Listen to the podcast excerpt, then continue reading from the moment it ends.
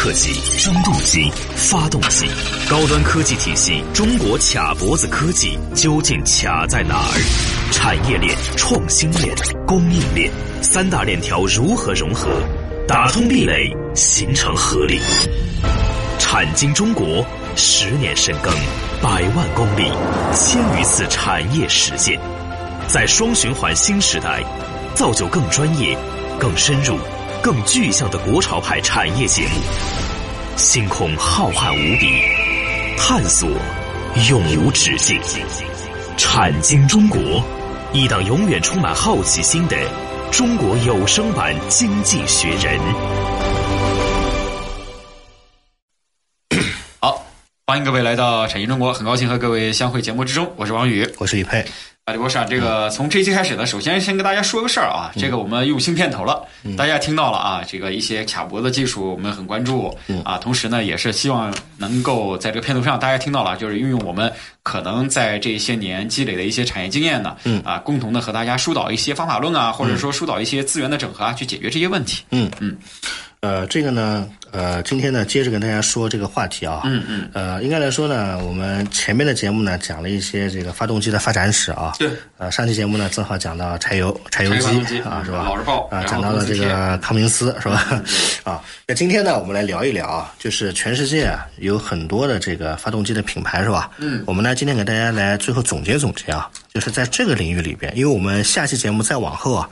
啊，可能会讲到这个航空的领域了，是吧？啊，那我们说呢，就是在全世界的著名的柴油发动机的这些厂商里边啊，今天呢给大家做个巡礼啊，因为做任何节目啊也好，或者是了解一个知识点啊，不能光听个历史，是吧？这个得落到产品上去。呃，首先第一个呢，这个就是我们经常讲啊，叫道依茨，大家也都可能知道是奥托啊创办的这个企业，是吧？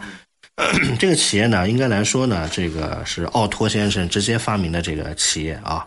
呃，而且奥拓发明的第一台发动机是燃烧煤气的气体发动机。到现在为止，这个道依茨公司在燃气发动机方面，它已经有了将近一百五十年左右的这个生根了。嗯，它是世界上历史最悠久的、技术上最领先的发动机的制造商。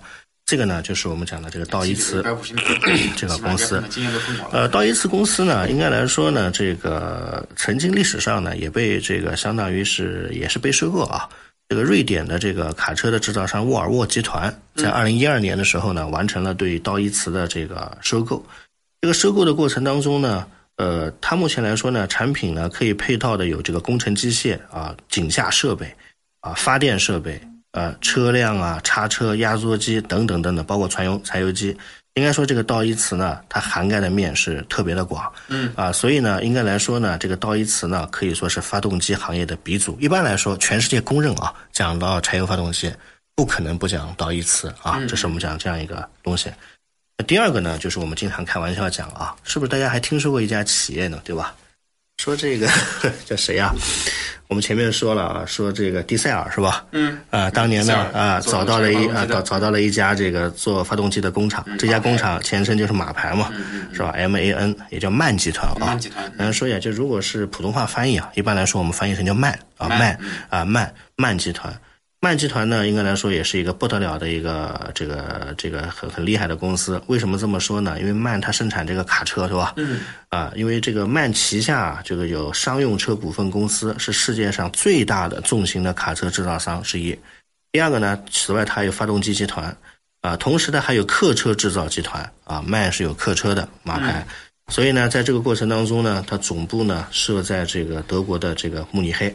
我们经常讲汽车的时候啊，叫慢脸，慢脸就是这个脸长得像慢这样的一种感觉，嗯啊，所以呢，应该来说，在这个过程当中呢，它的这个公司生产的发动机呢，主要是用在铁路机车、船用动力啊、专用车辆等等这些领域，啊，这个呢，其实是一个工程集团啊，工程集团，它在全世界呢，大概有七万名左右的这个员工啊，七万名左右的员工，这个集团呢，主要涵盖五个核心领域。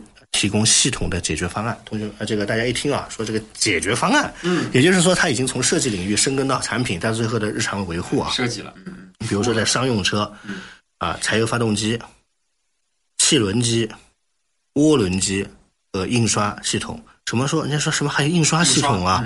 对，印刷也是它的核心领域。所以这家公司从车、卡车、汽车到柴油发动机，到涡轮发机，到汽轮机，再到印刷系统，它全部能提供世界上最顶尖的顶级方案。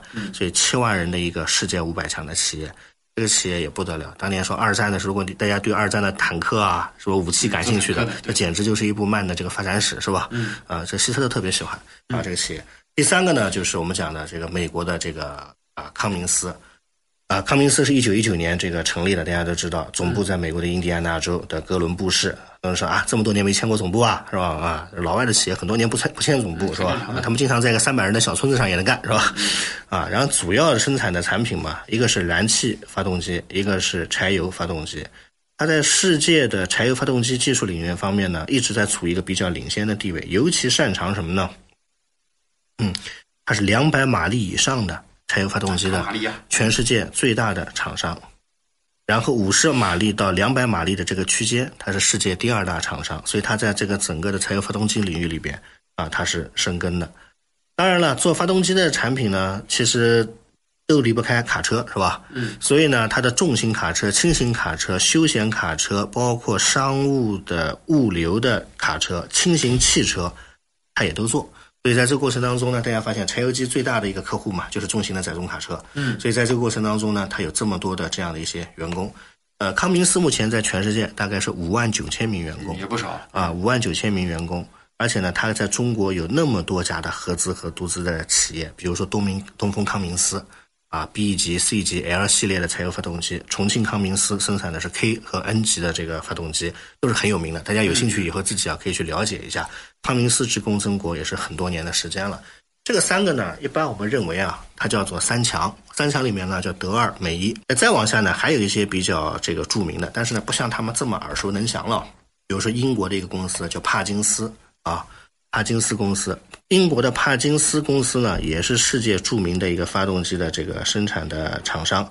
这个发动机呢，其实主要来讲呢，它因为它的经济性、可靠性和耐久性的这样的一些优点，得到一些应用。说白了，就是这个发动机啊，相对而言可能比较实在、结实和耐用一些。啊，最终呢，也是用到了工业发电机组啊，啊，这个比如说建筑啊、汽车啊等等领域。这个英国呢，有一个它的这个。发动机集团，但是这个集团一般来说，产品现在来说呢，在亚洲地区啊，大家一般不太喜欢用英国的产品，是吧？嗯嗯。啊，英国的产品呢，其实也不能说不好，但是讲到英国的产品吧，大家总会觉得就是个 IP，是吧？这种感觉是吧？是吧？啊，这是我们讲的这个英国的。呃，中途这个就是我们的广告之后啊，跟大家讲讲，很多人说亚洲的有没有呢？是吧？亚洲的发动机就特别有名的集团有没有呢？我们节目之后呢，可能大家讲讲亚洲这块的重型的啊，就或者是柴油机的这些发动厂商啊。好，好，呃，节目中途呢，说一下节目的微信号和节目的上传播出平台。微信号呢是蓝海五八八九八一，蓝色的蓝，大海的海的中文字的拼音 L A N H A I 五八八九八一。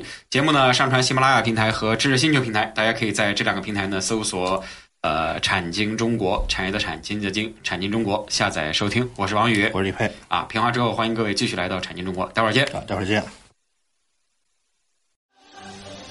他们深度参与百个产业规划，每月飞行两万公里实地调研，深度洞悉中国区域产业现状，全球化视野，发现产业发展热点。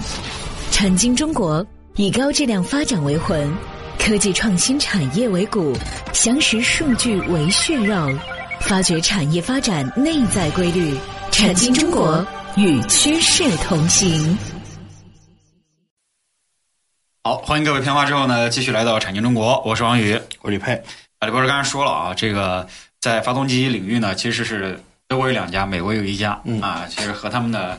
当时这么一个发展的历程还是有很大的关系的。对，那么亚洲地区有没有呢？啊，应该是前三名里边啊，德国两家，这个美国一家。亚洲呢，应该来说也有。那日本呢，大家知道也是一个重要的发动机的啊这样的汽车生产啊国家啊国家啊，所以呢，这个日本呢有一个东西大家可能听说过叫五十铃啊，但是是五十铃吧，在中国有合资厂商。嗯，所以呢，这个日本的柴油机呢，其实有很多的这个品牌，但是日本业界呢公认。其实五十铃才是日本柴油机的最最精华的这个这这这这个代表是吧？这五十铃这个公司呢，大家可能看过它的一些货车啊或者是什么，是吧？啊，货车的是吧？五十铃，呃，日本公司这个总部呢在日本的这个东京，它主要的倒不是汽车出名，而是柴油内燃机啊，啊，它在这块特别的这个有名。这个公司呢，成立真正成立啊，是在昭和九年的时候，哇，啊，应该是在一九一九三四年吧。嗯然后这个过程当中呢，应该来说呢，它主要的任务就是生产这个汽车。这五十铃是什么意思呢？这五十铃是日本的一条河流，这条河流呢特别有名，日本人觉得呢是神宫旁边的河流，嗯，他就称之为叫做什么呢？啊，就叫做神川，什么意思呢？就是说有神庇护的水，嗯，所以呢，这个日本有个著名的叫伊势神宫，我不知道大家有没有听说过。旁边有一条河叫五十铃河，嗯，所以呢，他觉得伊势神宫旁边的这个河水带来好运气，所以他叫五十铃品牌。所以跟大家讲一讲，其实这样一个来历。日本的山川地理命名法和中国古籍命名法，那是不得了的。也就是什么呢？就是它的一些物件都喜欢山川地理，是吧？但是它的真正的有深刻寓意的名字都采用中国的古籍。日本人呢有这样的一种习惯啊，所以今后你去看看这些品牌，大量的这个逻辑。呃，这个名字呢一直在用，但是它的前身其实呢可能要讲一个公司。大家听说过这个叫石川岛重工？嗯，这是日本著名的一个军工企业。它这个呢，其实在一九，其实真正的石川岛波膜株式会社是一八五几年就有了。嗯，它呢叫石川岛造船制作所。嗯，这个所呢大概应该是是呃二十世纪初设立的，所以它的前身呢是个造船的造船制作所。造船制作所为什么会生产柴油机呢？那也很简单，因为船用，对吧？所以在过程当中呢，其实就是这样的一个由来啊，这样的一个由来。然后到了一九四九年的时候呢，这个日后啊，日战后进行改造了。改造完了以后呢，就是像以前那种什么石川重工啊，什么某某造船制作所的名字不流行了。那个时候日本人呢就开始用株式会社了，是吧？是吧？是吧？所以呢，四九年以后啊，大家是受到这个整个的改造改编以后呢，就统一成为现在用的叫五十铃自动车株式会社。嗯啊，一般来说，像是在韩国、在日本啊，不会讲汽车啊，都是讲自动车。啊，株式会社，所以这个名称就罗马字母嘛，I S U Z U 啊，到现在为止都是这样的一个这样的一种沿用和严格。这五十铃的发动机呢，也特别的这个有名。呃，这个公司呢，一九二二年开始生产了日本第一辆真正的豪华的这个轿车，我们称之为叫 A 九品牌啊。然后呢，一九三三年的时候呢，又和一家啊这个叫做达特汽车公司去合并了。三七年的过程当中呢，进行了重组。三七年为什么日本进行重组呢？因为全面侵华战争开始以后啊，日本为了实行一个战时的一个经济体制，我们称之为叫四家兵一家和五家兵一家的这个机构，也这样便于它的管理。三七年的时候呢，和著名的两家公司重组了，一个叫著名的东京煤气电力工业公司啊，简称叫做东气，还有一个呢是京都国产公司。这个过程当中呢，合并成了叫做东京汽车有限公司。所以呢，五十铃公司根正苗红。它的前身叫东京汽车工业有限公司，有点类似我们的北汽是吧？或者这样的这样的一个感觉。啊，所以呢，应该来说呢，这个汽车的品牌就是主要就叫双子星，啊，还有一个叫御马牌啊，这样的一个这个逻辑。那柴油机为什么这么厉害呢？为什么这么厉害呢？因为它在日本啊有无数的第一，跟大家说一下啊。无数的第一个是什么呢？一九一零年的时候，一九一零年的时候，他就开始觉得。在造船领域当中，有可能使用新的内燃机并进行创作了。一九一八年的时候呢，做了日本的第一辆的这个卡车。这个卡车的过程当中，他们也在发现欧洲人是不是一直在用柴油啊？嗯啊，或者是要做各种各样的这个动力啊。然后呢，这个一开始呢没啥生意，六七十年代还在和美国的通用集团合作，给美国的卡车呢提供底盘和相关的这个零部件。但是呢，也是属于通用的版图下面的。通用呢，当时呢也觉得究竟让它生产什么呢？所以呢，通用当时想了一句话，说让你干干重卡和四驱车来试试看吧。而且呢，他又会做底盘，又会做一些关键部件。大家明白一点，其实他和美国的通用之间啊是有千丝万缕的关系的。嗯，所以在这个过程当中呢，又是底盘，又是重卡，又是四驱，所以它要的是坚固耐用，负载要大。而且它的柴油发动机提供给全世界很多很多的厂商。最典型的一点，国内是不是很多皮卡和 SUV，百分之七十以上当年的底盘和车身全部采用五十铃的技术来进行制造。所以呢，这就是我们讲的这个五十铃的啊这样的一个啊柴油发动机的这样一个品牌。这个品牌呢，应该来说，国内的厂商大家是知道很多这样的一系列的这个产品的啊。这个柴油机相当的厉害。为什么说相当的厉害呢？它在全世界都可以明确的表态，这个发动机它的水准是世界最顶级的这个水准，那无论是认证的标准，还是它的环保，还是它的整个的工作效率，啊，都是世界最顶级的。这日本的公司里，如果要推荐一家品牌的话呢，这个五十铃是当仁不让的啊。这个企业，这个企业其实历史也也也很久了啊，其实也有将近一百年左右的时间了，是吧？嗯。啊，那这是我们讲的呢，这几个这样的企业。再往下呢，可能还有一家美国的企业，不知道大家有没有听说过？美国的重型机械工厂的这个产品牌啊。卡特皮勒，大家可能听说过是吧？啊，这个卡特皮勒，大家可能听说过，当年和徐工之间是吧？啊，还有一些这个合作啊和交往。这卡特彼勒听到这个名字的时候呢，大家首先想到了一双休闲鞋是吧？是吧？然后就讲了那个黄黑相间的超重型的机器，和前面几个还不一样是吧？因为卡特彼勒其实是什么矿山车啊，重型机械的代名词，这玩的就更重了。为什么玩的更重了呢？你就一个卡车在那搞一搞，那最大的卡车、最重的机械、最大的矿山机械，这些全是要驱动的，因为任何东西都要驱动的嘛，是吧？所以在这个过程当中呢，一九二五年成立的这个卡特彼勒公司是。公认的世界第一的工业和农业设备的重型装备的制造商，这一点呢是毋庸置疑的。他们家的这个发动机主要是用在农业、建筑、采矿和重型工业领域里的一系列的作为做工的工具。它的柴油发动机、天然气的发动机和燃气轮发动机这三个产品，一般来说是大功率的这个代名词。所以跟大家说一下，它是不得了的。很多人说。它和通用谁好呀？是吧？啊，通用的燃气轮机那个也是世界上的顶级的产品，因为美军的军舰上几乎都在使用是通用的这个燃气轮机。所以大家发现啊，其实，在欧美日，你没有发现一个问题？这动力问题如果不解决啊，其实很多问题都是解决不了的。对。所以在这个过程当中，你发现这大型的企业全在做一件事，在做发动机，是不是？是一个根本的问题啊，对不对？然后呢，在这个过程当中呢？它的东西还比较贵，为什么呢？为什么会比较贵呢？它的东西普遍都比别人贵百分之二十到百分之五十不等，是不是？为什么这么贵呢？因为它的使用寿命年限长，通常比别人的使用寿命年限能高百分之四十到五十。这卡特彼勒呢，一直是属于一个叫做什么代名词呢？叫做皮实耐用，但价格相对也比较贵的一个代名词。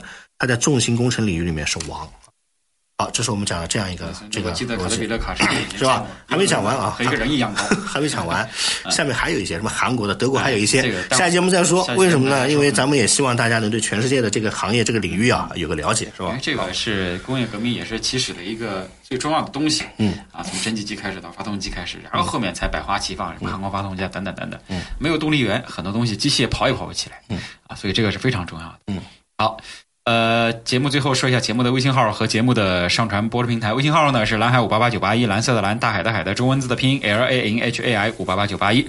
节目呢上传喜马拉雅平台和知识星球平台，大家可以在这样平台呢搜索“产经中国”，产业的产经的经，产经中国下载收听。我是王宇，我是李佩啊，感谢各位收听，再见，再见。